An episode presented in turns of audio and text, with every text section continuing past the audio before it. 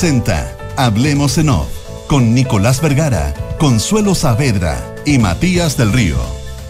Auspicio de Cervecería AB InBev, H, Seguro Laboral, All New Mazda CX60, Universidad Andrés Bello, acreditada por seis años en nivel de excelencia. Activa Inmobiliaria, si se vive mejor, se arrienda mejor. Banchile Inversiones, GTD y sus soluciones digitales. Mita Renta Car, Leasing Operativo. Clínica Alemana.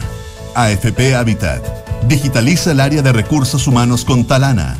Y en Consorcio estamos contigo en tus pequeños y grandes proyectos. Duna. Sonidos de tu mundo.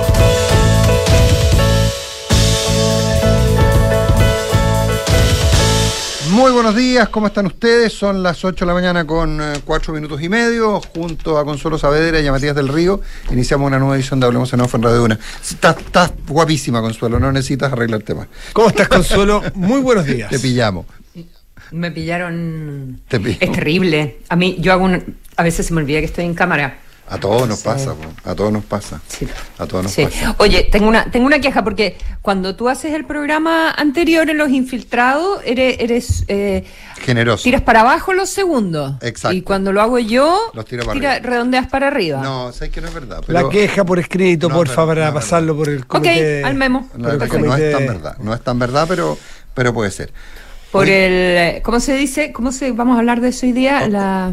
eh, Ay, sí. eh, ah, se me olvidó el término. ¿el fin? Eh, No. la No, eh, modificaciones de consenso, ¿no? ¿Cómo se Sí, llama? así, algo así. Lo, lo tengo anotado.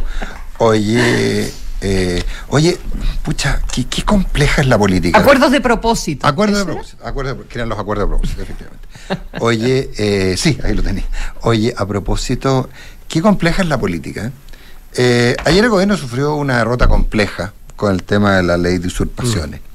Eh, compleja básicamente no por el resultado de la votación, sino porque, porque finalmente dentro de dentro de la pro- del, del propio conglomerado que lo apoya eh, hubo una dispersión total, eh, enmiendas que estaban presentadas, indicaciones, perdón, que estaban eh, presentadas con apoyo del presidente, con la firma del presidente de la República, eh, lamentablemente se fueron rechazadas por prácticamente toda prodignidad, eh, inclusive algunos del socialismo, es decir, generó una indisciplina brutal. Eso es política. Pero, pero a mí lo que me preocupa es que eh, dentro de la misma lógica de esto es política, también se eh, aprobó una norma muy compleja.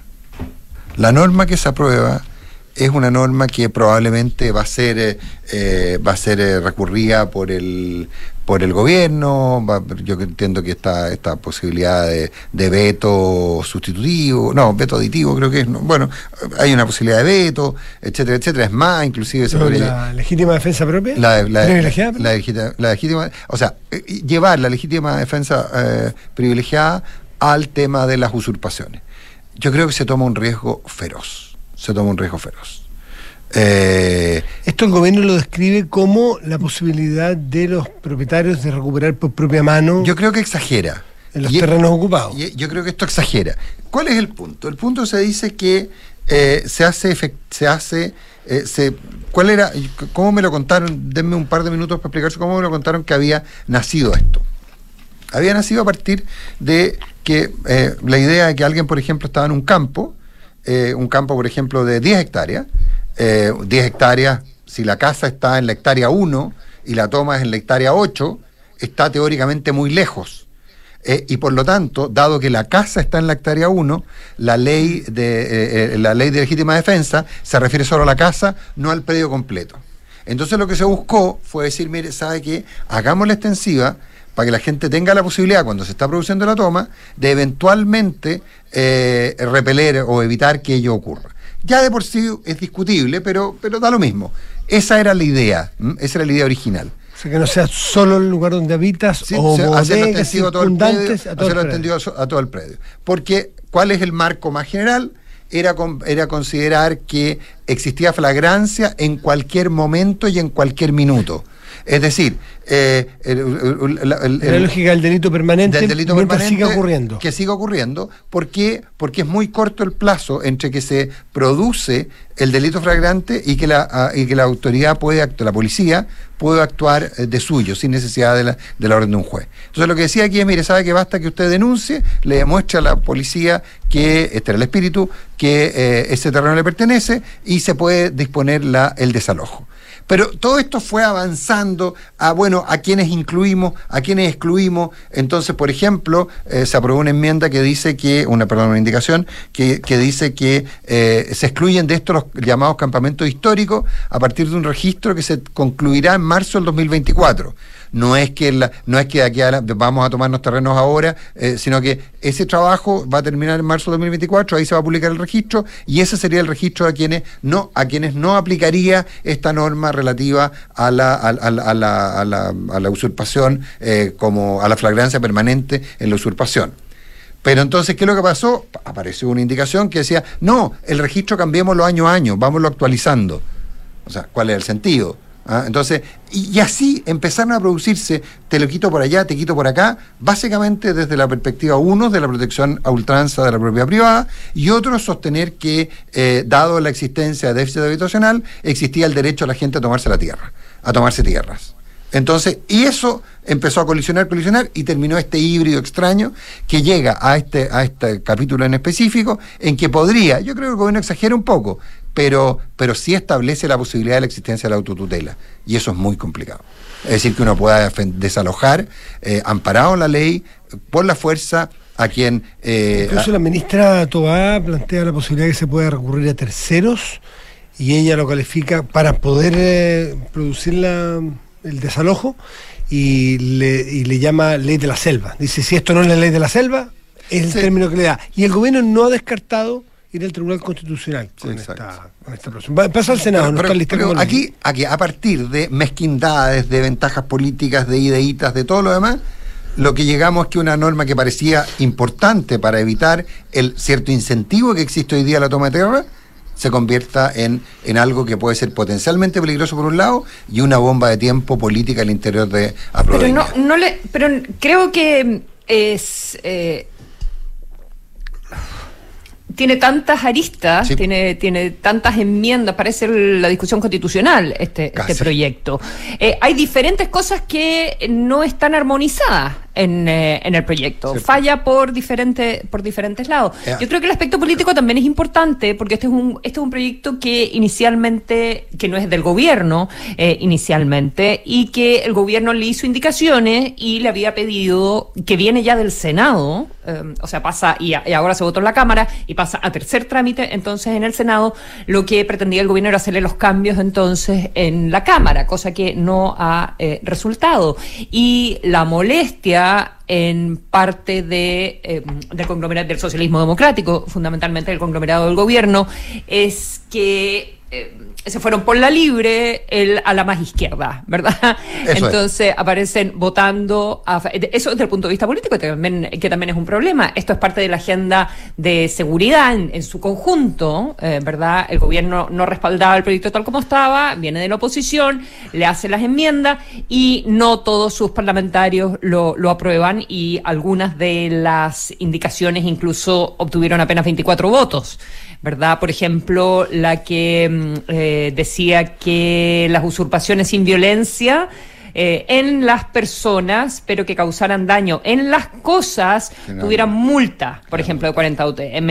Aquí, evidentemente, tienes por un lado la idea más de, de un proyecto más, más duro, pero que me parece que eh, yo estoy de acuerdo con la ministra Toa y con el, y con el gobierno que eh, si tú haces que la usurpación sea permanente en el tiempo y das permiso para eh, la legítima defensa, la verdad es que puedes terminar con enfrentamientos en cualquier momento, ¿verdad? Si esto es un, un delito que no, se que no se agota en el tiempo para poder tener la fl- la flagrancia. Pero eso en la práctica, mientras no llegue la fuerza pública o lo que sea, puedes tener enfrentamientos eh, permanentes y, y, eso me parece a mí que, que es algo delicado y, y que es un, un, problema. Pensemos en las tomas en el sur, en verdad no solo las tomas de, de campamentos, eh, sino en, en, los campos y en todo lo que sucede en, en, la Araucanía, eh, ¿verdad? Sí. Y por otro lado tienes al, eh, al ala más izquierda que no quiere aparecer como criminalizando a eso. las tomas, los campamentos, los problemas de los terrenos, eh, la inmigración, eh, etcétera, etcétera. Entonces se inventa este punto intermedio en que esto no aplica para todos los campamentos que estén en el registro, que no significa que estén regularizados, pero que quedan en el registro de campamentos, por lo tanto no van a ser... Eh, no van a ser evacuados, ¿verdad? En, o, en este, o, o sujeto de esta manera. O sujeto de flagrancia, digamos. Sujeto de flagrancia, claro, no se va a considerar un, un, delito flagrante, por lo tanto no pueden llegar los carabineros a sacarlo. Depende del, Tiene que haber una orden judicial, etcétera, etcétera.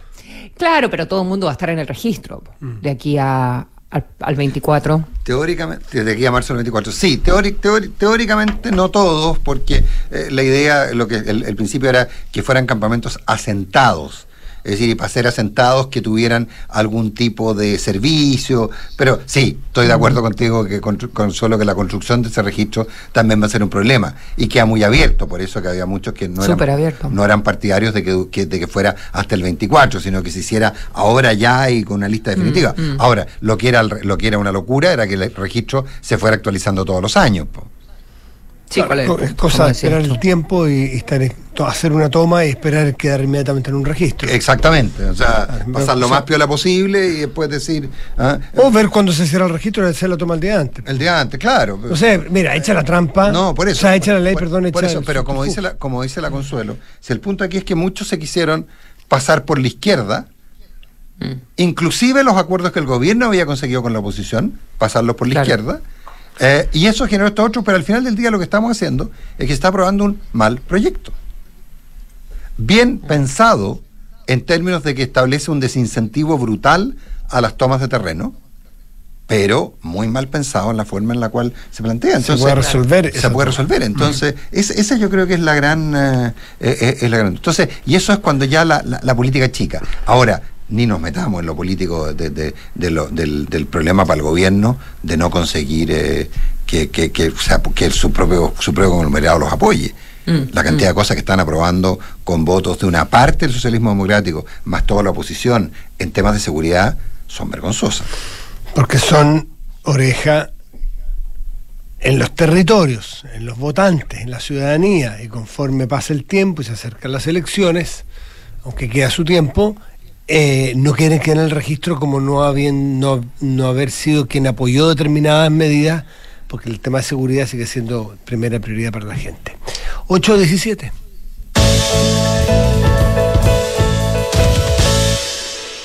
Oye, de nuevo quiero poner un tema complejo. A ver. Eh, ayer el presidente de la República, eh, refiriéndose a Guillermo Tellier, Leo la frase textual. Le, por favor. Presidente Boric, dos puntos. Abro comillas. Digo abro comillas porque quiero que se sepa que es totalmente textual.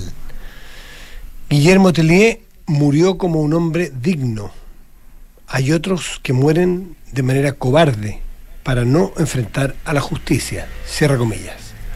En referencia. Ahí hay diferencias humanas, uh -huh. además. Dice. Ahí hay diferencias humanas. Y ahí hay diferencias humanas.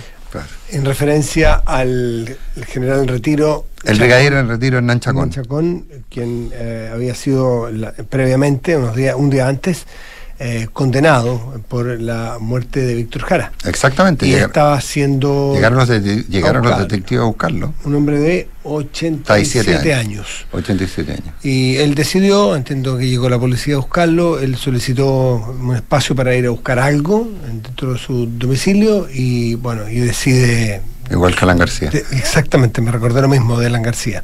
Y decide entonces quitarse la vida. Y el juicio del presidente de la República frente a ese hecho es el que yo les acabo de leer. Eh, hay otros, en referencia al señor Chacón, que mueren de manera cobarde para no enfrentar a la justicia. Yo, tú sabes que yo tuve una discusión ayer porque cuando me dijeron eso, muy escandalizado, dije, no, no, si probablemente se refería a la comparación con Pinochet, que tampoco es una buena comparación, pero se refería a la comparación con Pinochet. Y la gente me insistía, no, no, no, si se refiere al, al brigadier Chacón. No, no lo puedo creer.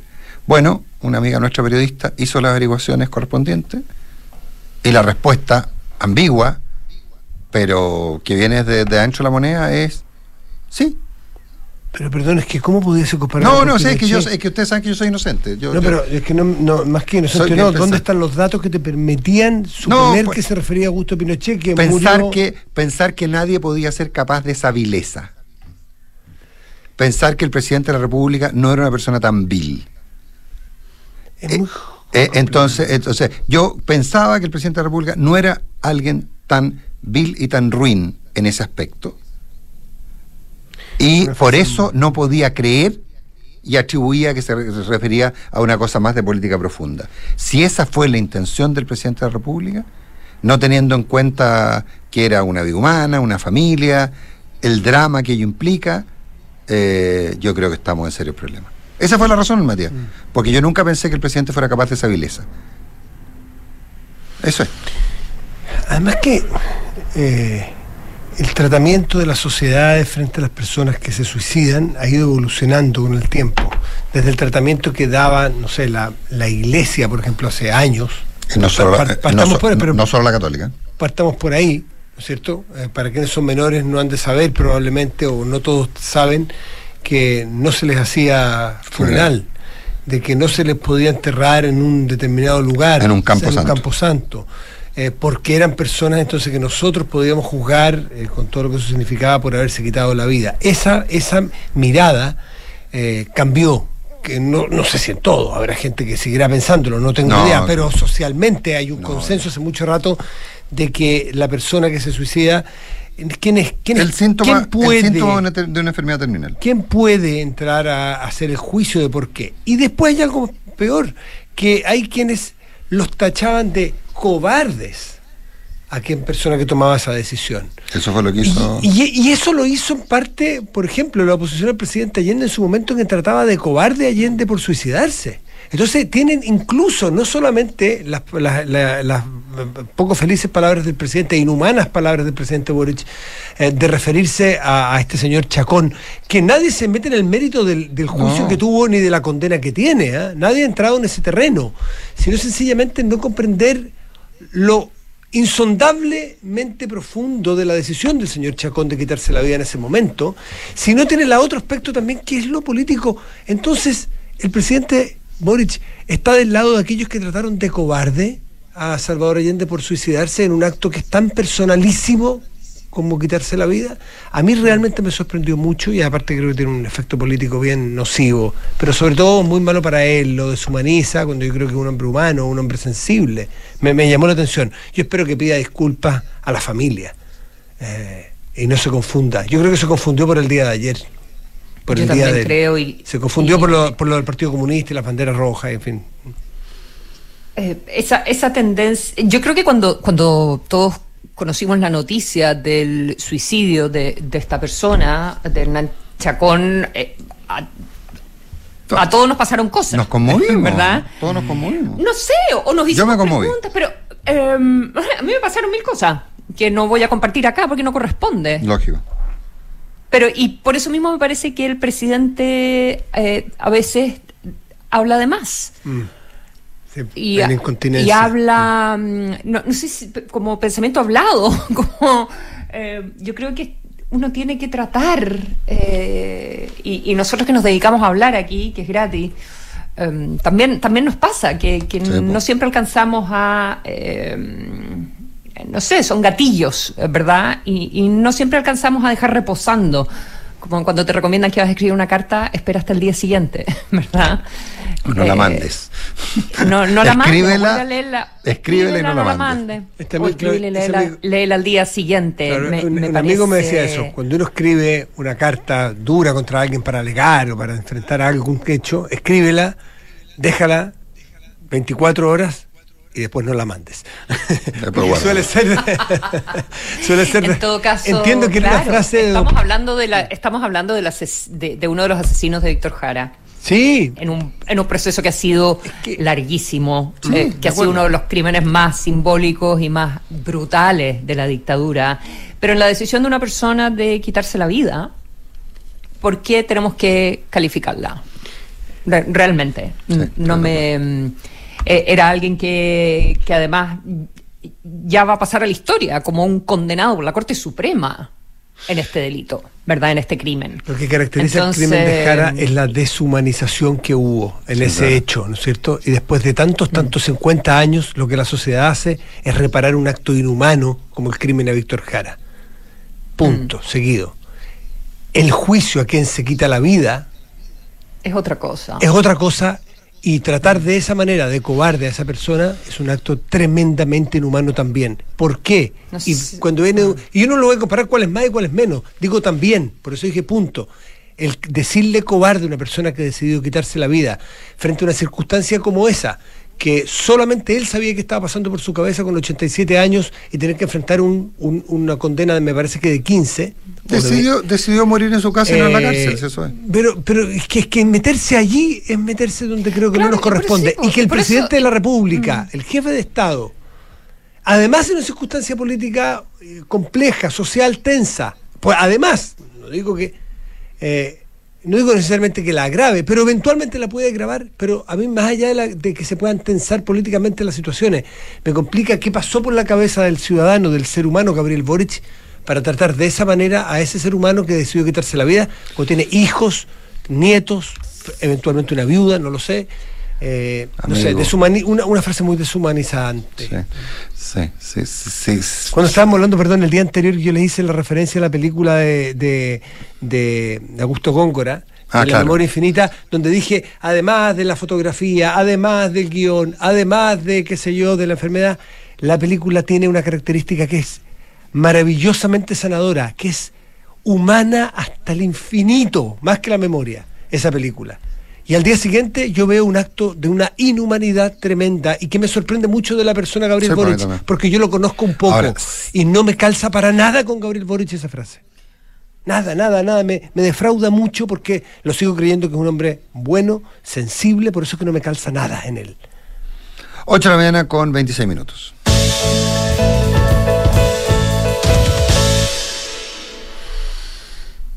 Temas. Eh, Sí, no, el. ¿Quién, quién planteó Me, el.? me- me quedé pensando, eso sí, no, me, me voy a alargar un poco en Dale, el dale, tema dale. ante- an- anterior, con lo que tú de- de- decías si, si Pinochet había muerto como cobarde. Eh, y no sé si cobarde es la palabra, No, po. pero ahí Impune sí, hay una... impunidad. Impune distinto. sí. Impune sí. Bueno, impune No porque- recibe ninguna condena. No recibió ninguna condena y inventó todas las enfermedades habidas y por haber y todas las Claro. excusas habidas y por haber y, y si lo hice no me acuerdo y si no me acuerdo Claro. no sé si Y no- pasó. Y no, cumpliendo con el honor militar. eso, utilizando eso, no. Lo que dice exacto. Martínez Lo que dice en, Martín, su- en su libro, el claro. comandante jefe Martínez Mm. sobre eh, Ariano Stark y Pinochet, que no tuvieron Eso el es honor morir, militar. eso es, eso es finalmente morir sin enfrentar a la justicia, Claro. ¿verdad? Evadiendo la justicia.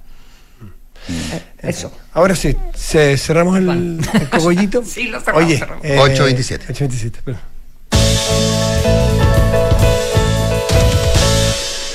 Eh, hab- hablemos un segundito sobre lo de Rodrigo Valdés. Qué mal lo de estar pasando. Eh, No sé. No sé. Ustedes vieron la. Es que hay dos crónicas respecto de una negociación Sí, ardua, no, no, no. dura, de, del, del ex ministro de Hacienda, Rodrigo Valdés, pero en un papel que juega hoy día en el Fondo Monetario Internacional. Director está- del hemisferio occidental. Exactamente.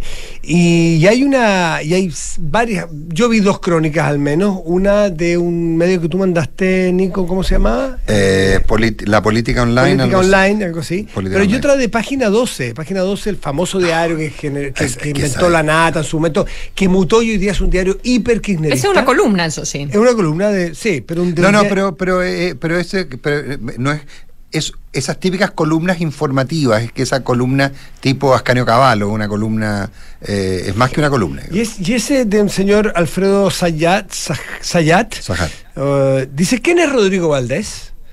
El hombre del FMI que quiso lanzar la economía argentina a la hiperinflación. Y dice, exigió un ajuste cambiario de 100%, la negociación política. Esto es una negociación que hizo eh, eh, Massa, eh, el, el candidato presidencial y ministro actual de Economía de la Argentina, con Rodrigo Valdés como encargado del hemisferio, que sé yo, y el hombre a cargo del Fondo Monetario Internacional para negociar eh, con, el, con, Argentina. Y claro, al ser chileno tiene un montón de un montón de, elementos que son picantes o que pueden ser picantes para el eh, para el análisis. De hecho, algunas de las columnas picantes en el sentido de sabroso. Claro, sabroso, le ponen color. Que puede darse y Rodrigo Valdés, según estas crónicas, toma la posición dura, más dura, más inflexible para decirle a Argentina tiene que tomar medidas si quiere que nosotros liberemos recursos, porque el Fondo Monetario Internacional tiene que hacer cumplir las normas que pide cuando prestó la plata. Bueno, lo tratan de. Esta, hay, hay unas frases que incluso dan para la risa. Uno cree que estaba escuchando una comedia de Pinti en vez de estar escuchando una, una columna de un hombre serio. Lo tratan de una manera que si uno estuviera hablando del último peine, del último servicio rasca de un tipo que no tiene idea de lo que está haciendo, que no tiene experiencia. Y, la verdad que un pelele. Uno dice, si no conoce a Rodrigo Valdés, dicen que en realidad, ¿quién es este pelele? No, Un, un, junior del fondo que, lleva papeles, digamos. Este que no entiende nada, quién es un, pelotudo. Que no sabe lo que es una economía bimonetaria. Un funcionario gris, qué sé yo. Pero en las mismas crónicas aparecen el, el, currículum y la trayectoria de Rodrigo Valdés, que no solamente fue ministro de Hacienda de un gobierno de izquierda, además, ¿no es cierto? Ni siquiera poder, porque lo hubiera dicho además que era un fascista, eso le faltó, pero no tenía cómo decírselo. Pero la, pero la acusa de tecnócrata. Tecnócrata, que, gris. Que, es tres cuartos de lo mismo. Es tres cuartos de lo mismo. Es tres cuartos de lo mismo, claro. Y, básicamente lo que, lo que se trasluce, bueno, y habla de una, de una pugna al interior del Fondo Monetario Internacional donde Cristina, ayúdenme con la... Cristalina. Cristalina Georgieva. Georgieva que la, aparentemente eh, a través de Massa trata de presionar por fuera con amigos suyos para que Cristalina le diga o presione a su vez a Rodrigo Valdés, que es lo llamado el staff, para que flexibilice un poco las posiciones de ajuste que el fondo le pide a Argentina para liberarle recursos.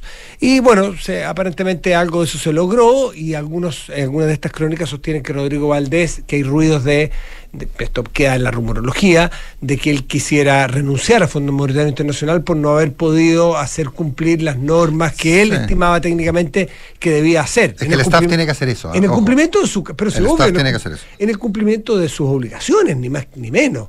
Pero lo curioso es cómo lo tratan y cómo ahí se ve el, ese ADN argentino de, de, culpar al mensajero versus tomarse en serio la responsabilidad cuando hay un fondo que le sigue prestando plata. En vez de agradecer y decir, nos siguen prestando plata, eh, no querer hacerse cargo de la responsabilidad y la culpa la tiene Rodrigo Valdés porque exige el cumplimiento de la norma y que les paguen y que cumplan ciertos requisitos. Pero si, si, si, entre comillas, Massa hubiese derrotado a Valdés, ¿tú crees que estarían filtrando todo esto? Eh, no, pues. No, probablemente no. Ahora. No, no, o sea, que, o sea, a mí, que, ganó, que ganó Massa, ganó Massa. Ganó Massa, pero no ganó todo o sea, porque si no, ¿cuál es, el, ¿cuál es el objetivo de vengarse en público, hacer este escarnio público y, y que se filtre finalmente todo esto? Y filtrar cosas como, no sé, que le regala un Malbec y que le dice que, te va a pasar un Malbec argentino, que es mejor que el chileno, que es menos Valdés le contesta que le gusta el vino búlgaro. Eh, claro, por, por, la, por la gerenta de, del, FMI, o que estaría o que estaría envidioso de los argentinos. O sea, una que tenemos no, pero es que eso, no, pero es que eso, eso es... Eh, realmente cagüines. Es que eso para el público interno es, es muy oreja. Es muy oreja, Claro. es muy oreja. hicieron esto porque es el fondo. Para la elección, dices tú. Pero claro. y, y, porque, a ver, si agitar el antichilenismo. Eh, y además, además apalancado en el fondo. O sea, no, esto, este problema, no solo el Fondo Monetario Internacional, que es básicamente el infierno en la tierra, para muchos argentinos y para el peronismo que decir, sino además en manos de un chileno. O sea, es como la tormenta perfecta de la estupidez, de lo gris, de lo mediocre, de lo incomprensible. Y además son malos para el fútbol y además tienen mal No, y además le tenemos, no, y además no, no, eh, eh, eh, Rodrigo Valdés está actuando como chileno porque los chilenos tenemos envidia a los argentinos y por eso claro, le tenemos, yo le, yo le tengo mucha envidia a los argentinos yo también. porque ellos no pagan la, ellos no pagan. No, yo, no, yo por muchas cosas, no, yo por muchas cosas, pero por muchas cosas le tengo envidia a los argentinos y no sana en algunos aspectos, en el fútbol pero no, pero lo que sí le tengo envidia es que tienen un sistema espectacular. El Fondo Monetario les presta plata y no la pagan. El Club de París les presta plata y no la pagan. O sea, eh, No, yo, pero le- yo lo envidio a yo, ellos. sé- yo entiendo tu ironía. Sí. Como Sí, la que tener ironía cuidado, de Telier, que- pero ten cuidado porque porque eh, eh, no la pagan, pero eso no tiene eso no sale gratis. Mira, mira, les, salido, mírala. les ha salido casi gratis. No les ha salido Pero, gratis. bueno, mira al el menos la valor que les prestan plata. la sensación mira- interna que ponen cuando sí pero qué les importa el, co- el costo al que si igual Ahora, no van a lo, de la pagar renun- lo de la renuncia es... no es lo, lo están tratando de están tratando de hacerlo renunciar pues claro No, eso no... no no no no. Porque además el staff muchas veces el staff toma decisiones distintas de las decisiones políticas y el staff lo que tiene que hacer para que el día de mañana le digan oye pero ¿cuál fue tu recomendación? no no no esta fue nuestra recomendación ustedes políticamente por la influencia de Biden por lo que fuere tomaron nuestra otra decisión entonces yo creo que es una, Confunden que, que confunden el tema de la envidia y el fútbol, lo buenos que son para la pelota y para muchas otras cosas, materias artísticas, de estética. eh. Confunden eso, que es verdad que hay una superioridad no- enorme, con que en materia de responsabilidad fiscal, nos habla, habla de Valdés es un, comillas, un fiscalista. Un fiscalista. Un fiscalista gris. Fiscalista. Que la responsabilidad fiscal es una de las gracias que tenemos nosotros. No seremos campeones mundiales, ni lo vamos a hacer, yo creo. Claro. Ni tenemos los artistas que tienen, ni tenemos un montón de cosas, pero somos fiscalistas. Y no nos ha ido tan mal siendo fiscalistas. ¿ah? No vamos a ganar ninguna Copa Libertadores siendo fiscalistas, es verdad. Pero, pero no tenemos. Ya, pero también lo, no tenemos- también lo estás no- no planteando. tenemos pero ahí, 100% de inflación, pero, ni 40% pero perdóname, pobre. Matías, pero ahí yo creo que tú cometes un error porque también lo estás planteando como una disputa Chile-Argentina. Sí. O sea, esto no es una disputa No, Chile-Argentina. lo que es que bueno, si Chile bueno. es fiscalista o no es fiscalista. Rodrigo Valdés es un excelente economista. No, Eh, sucede que también estuvo en el Banco Central y también estuvo en el Ministerio de, de- Hacienda. decir- Pero son sus características profesionales, no tiene que ver con lo que ha hecho o ha dejado de hacer Deja de país. defenderme, no estoy comparando, solo digo que lo bueno es bueno y lo malo es malo. En Chile, en Bulgaria o en Argentina, ser responsable es bueno. El que quiere ser lo que lo sea y el que no, que pague por eso. El que es bueno para la pelota lo es. A mí lo que me complica es que confundan los planos. Decir, ah, es que nosotros somos mejor para la pelota, por eso usted me exige que yo pague. No, le exijo que pague porque le prestamos Sí. plata. no pero estoy de acuerdo Ahora, Rodrigo Valdés no está Ya, pero debutando. el Malbec, pero el Malbec de ellos es, es más rico parece, yo no, so- no sé, pero... el Malbec de ellos que el chileno ¿No? no? Yo entiendo que sí. Eh, yo he tomado unos Malbec chilenos muy buenos, pero los argentinos son insuperables. Con Malbec. El No, Carmener yo, es yo mucho no soy mejor. quien, yo no soy quien, así que no me meto, pero... No, es que me gusta el Malbec. Quiero, ir- quiero saltar a un tema que es primo hermano. Rodrigo Valdés, además, si creen que le van a hacer mella con esta presión política tipo eh, No. tipo, tipo kirchnerista, o sea, saliendo a la calle, tipo Matonesca, matonesca. Eh, pero Rodrigo Valdés ya sufrió esto dentro de la nueva mayoría y renunció sin problema. ¿Se acuerdan ustedes cuando Sí. tuvo problemas en el gobierno porque la propia izquierda lo trataba, siendo el ministro de Hacienda, la presidenta Bachelet, de ser un neoliberal por abajo, No, de ser un facho, de ser un economista insensible? El teo- terminó renunciando porque, mire, esto es lo que yo sé hacer, para esto me trajeron, seré ñoño, seré fome, seré fiscalista, seré gris para ustedes, pero si quieren a otro, traigan a otro. Eh, Y se, eh, fueron, la- y se- la- y se fueron él y el ministro de Economía. exactamente. Y el ministro de Economía hoy es consejero del Banco Central y Rodrigo Valdés es Claro. director del Tan Ministerio mal no les ha del Fondo ido, Monetario. siendo- Parece, parece que no Claro, estaban tan estos grises funcionarios fiscalistas no les ha ido tan mal, digo yo. ¿ah? Como parece. decía un amigo mío, yo era el ñoño en la universidad, sí, pero los ñoños le dimos pega a todo el resto. Algún día voy a 8 con contar 37. una historia del banco. Ya. Vamos, vamos. Eh, Vamos, cotizar para el futuro siempre es bueno y complementarlos con APB es mucho mejor. En Banchile Inversiones quieren que conozcas la importancia del ahorro previsional voluntario. Ingresa a banchileinversiones.cl, infórmate y comienza tu APB ahora.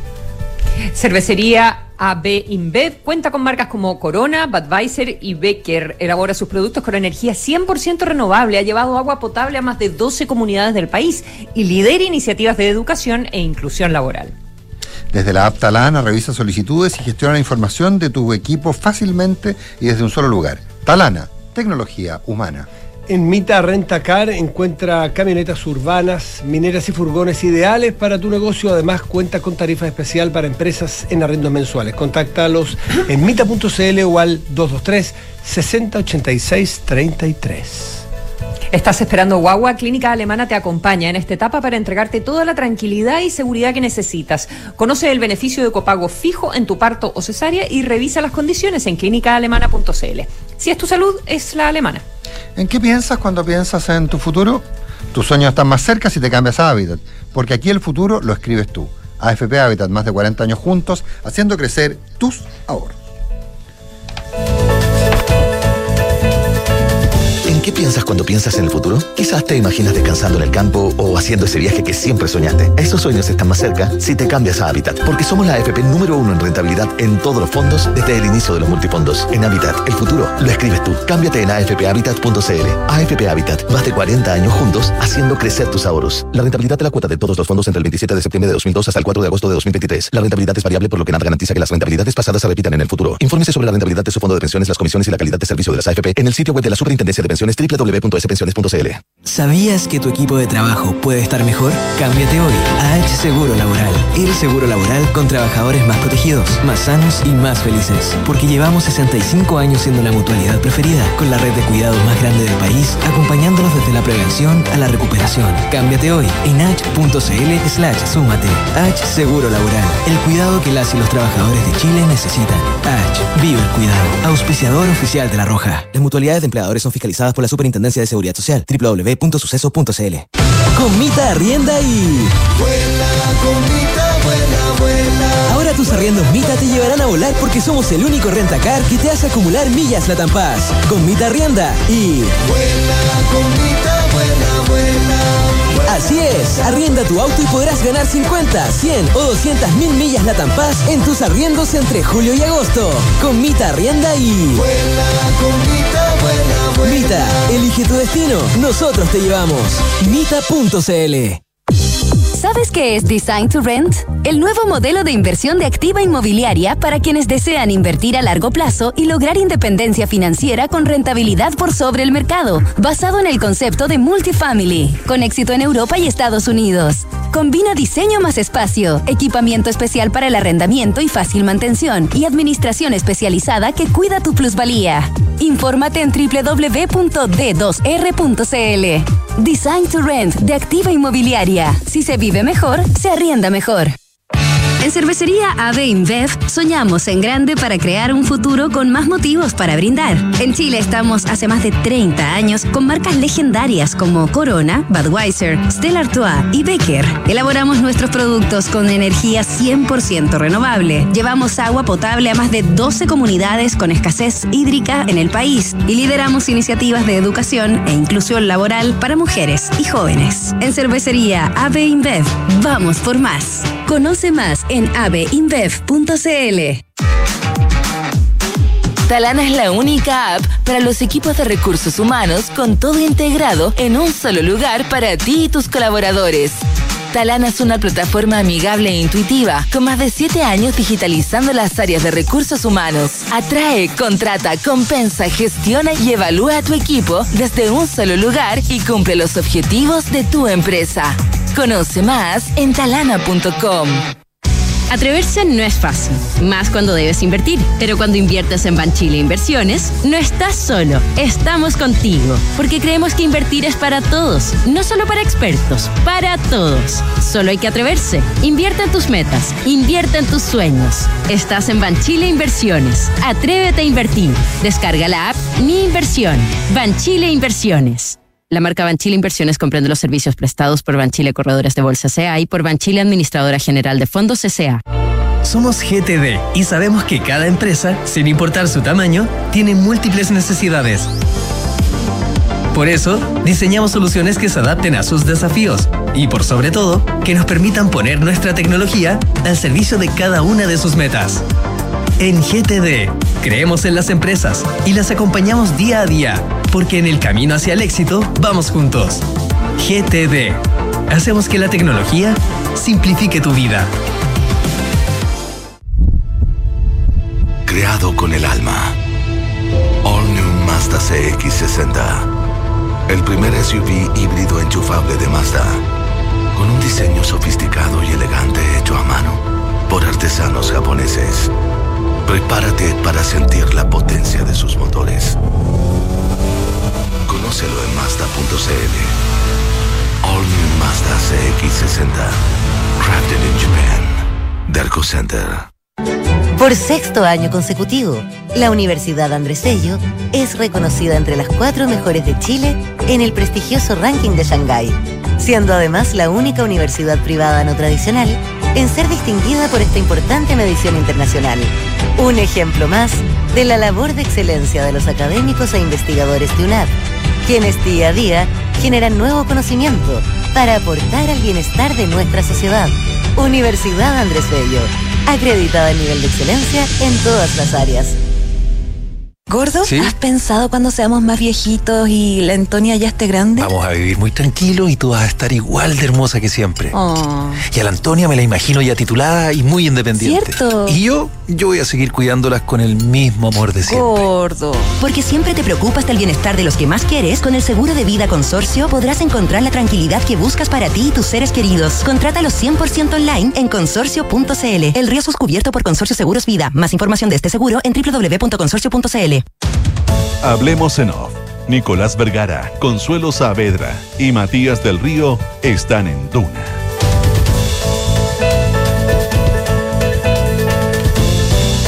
En GTD nuevamente sorprende. GTD es distribuidor Starlink autorizado. Así la mayor cobertura de fibra óptica se une con la mejor conexión satelital para brindar la más alta continuidad operacional a las empresas. En GTD hacen que la tecnología simplifique tu vida.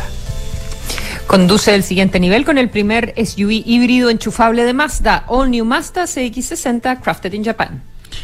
Seguro de vida consorcio, la tranquilidad que buscas para ti y tus seres queridos. Elige el que más se adapte a tus necesidades y obtén ayuda de un ejecutivo experto de manera online. Más información en consorcio.cl. Design to Rent de activa inmobiliaria, el concepto de multifamilia exitoso en Europa y Estados Unidos, ya está en Chile, ideal para inversionistas y arrendatarios exigentes, con una administración especializada que cuida tu plusvalía. Infórmate en www.d2r.cl.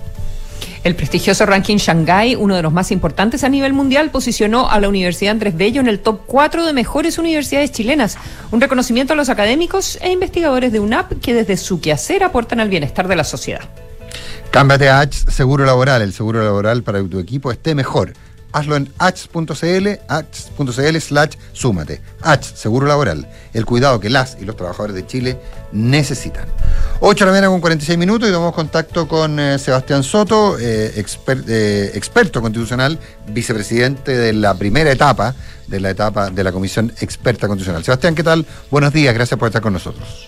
Muy buenos días, Nicolás, Matías, Consuelo, gracias por la invitación. Consuelo, si quieres, abre tú los fuegos. Eh, sí, quisiera ver, eh, saber cómo has estado viendo en particular esta semana del trabajo eh, mm, del desarrollo de la Constitución ya con las votaciones en comisión en, el Consejo Constitucional. Bueno, Consuelo, yo creo que esta semana y la próxima son semanas fundamentales en el trabajo de la, del Consejo. Eh, van a sentar las bases de lo que venga después. El día lunes yo creo que fue un día eh, que partió con un pequeño tropezón, pero he visto luego el ánimo de seguir avanzando sobre la base de acuerdos amplios, que creo que es lo importante cuando se escriben constituciones. ¿Cuál es el tropezón, Y- Sebastián? Perdón, para no perderme en el hilo de tu argumentación. ¿A qué tropezón Sí, te porque, refieres? Porque, porque eh, se vienen desde hace varias semanas discutiendo, buscando indicaciones comunes entre derechas e izquierdas a fin de eh, finalmente tener eh, o intentar tener una constitución de consenso. Yo creo que eh, la idea de partir con los temas fáciles es una buena idea, toda negociación parte con los temas fáciles, pero el lunes lo que ocurrió es que en los temas fáciles hubo votaciones divididas.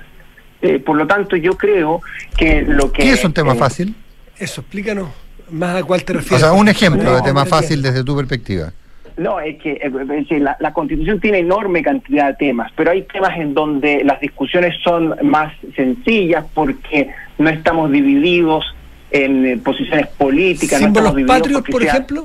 No, no, eh, pero en la comisión donde yo estoy, por ejemplo, el lu- lunes se discutió algunas discusiones de cen- descentralización, en donde hay acuerdos sustantivos en general en nuestro país. En la comisión 2 se discutió sobre el Tribunal Calificador de Elecciones, que no es una institución que haya sido objeto de gran debate ni división en el último tiempo. Y claro, es verdad, también se discutió en la comisión 3 sobre eh, una iniciativa popular de norma que yo creo que tal vez no se resolvió de la mejor forma, porque ahí tenemos que eh, comprender que hay dos datos que eh, tomar en consideración. El primero es que había una iniciativa popular de normas sobre el rodeo y la cueca, Eh, pero también tenemos que eh, ponderar que en general las constituciones no reconocen ni explícitamente eso. Entonces a mí me parece que mm, cuando hay una iniciativa popular de norma que suelen tener agendas muy particulares, Muy lo que es razonable y específicas, identitarias, muchas de ellas, lo que es razonable es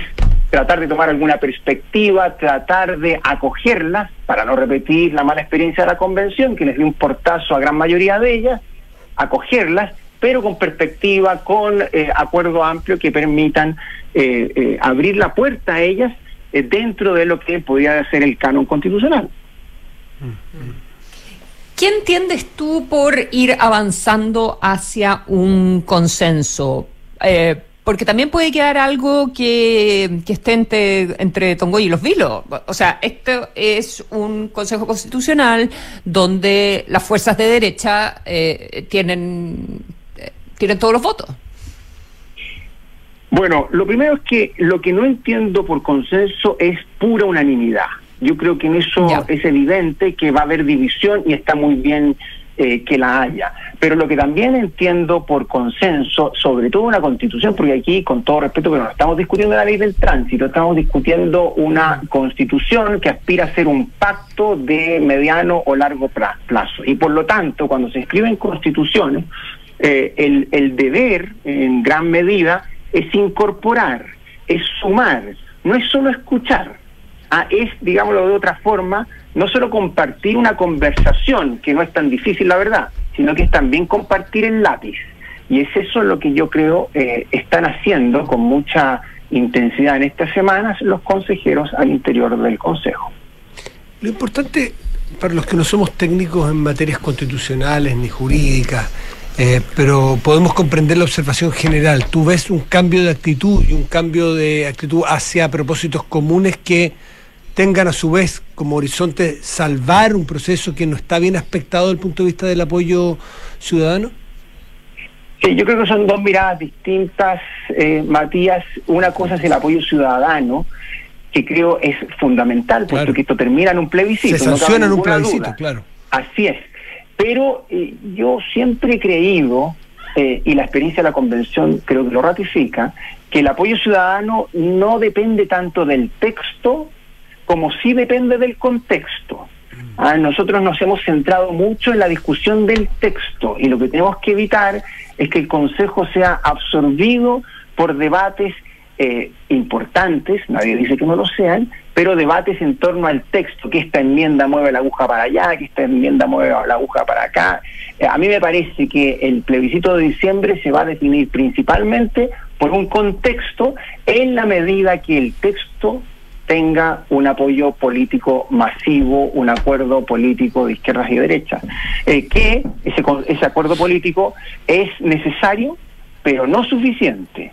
Por eso entonces, eh, Matías pensaría que oh, tenemos que resolver luego un texto de consenso para pasar a ocuparnos de la segunda parte, que es tal vez la más difícil, que es cómo convencer a la ciudadanía que vale la pena aprobar. me refería a esos textos de consenso que generen también eh, que, la imagen o la sensación hacia afuera es que están trabajando consensuadamente en la búsqueda de, lo común, eh, que por eso decían los que no somos expertos en materia jurídica o constitucionales, que no logramos determinar la, lo técnico, ¿no es cierto? La, cosa chica, que tú sí la ves con total claridad en un debate con un colega, pero nosotros vemos ambientes, vemos actitudes, vemos estados de ánimo, y a eso sí nos mueve a votar de una determinada manera u otra en, en- en la sanción final del plebiscito.